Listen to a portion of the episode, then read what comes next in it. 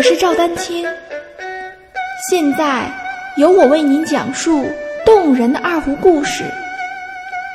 让我们一起进入《二胡故事之二胡名人堂》吧。大家好，今天来讲述现代二胡艺术的宗师刘天华。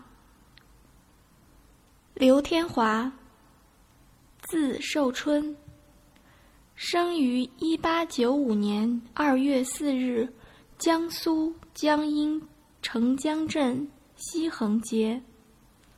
卒于一九三二年六月八日。作曲家、演奏家、音乐教育家，一生致力于改进国乐。他第一次将二胡、琵琶的表现力发挥到前所未有的境地。刘天华的父亲是清朝末年的秀才刘宝山。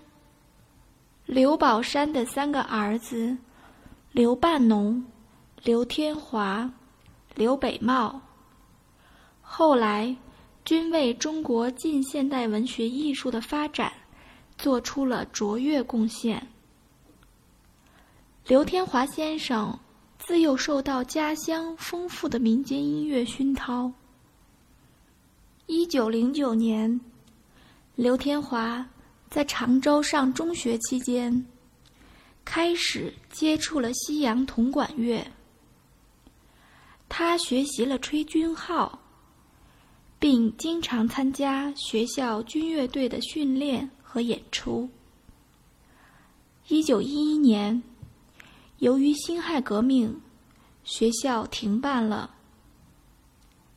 刘天华回到了江阴，参加了反满青年团军乐队，吹奏军号。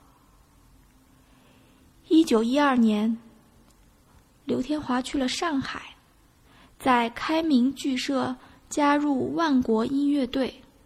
并学习了钢琴和小提琴，开始接触西洋作曲理论。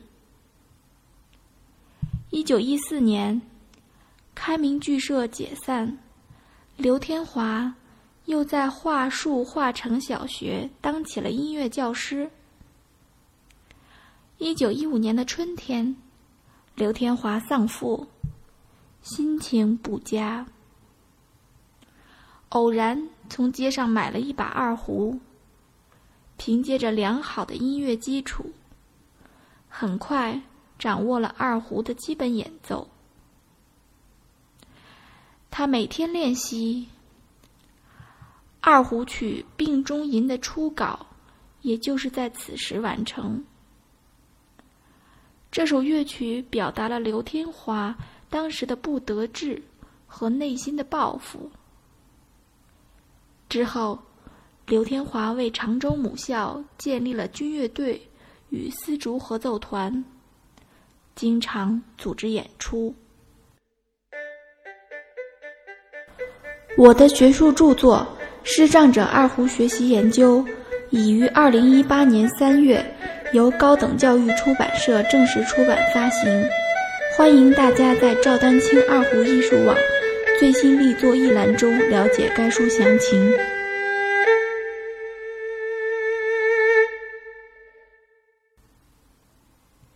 一九一五年至一九二二年间，刘天华在江阴、常州等地的中小学任音乐教师。他所指导的学校军乐队在历次全省运动会中均名列第一。常州中学校长童飞，更是与刘天华一起讨论改革音乐教学。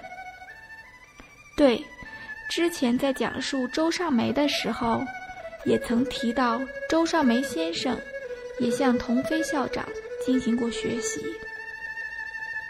关于童飞先生的生平，以及他对刘天华的提携，我将在下期节目为您讲述。欢迎继续关注我的节目《二胡名人堂》。大家如果需要与我进行交流，也欢迎添加 QQ 号二二六三七八七三零八，昵称为光明行。更多精彩内容，欢迎关注微信公众号“赵丹青二胡艺术”。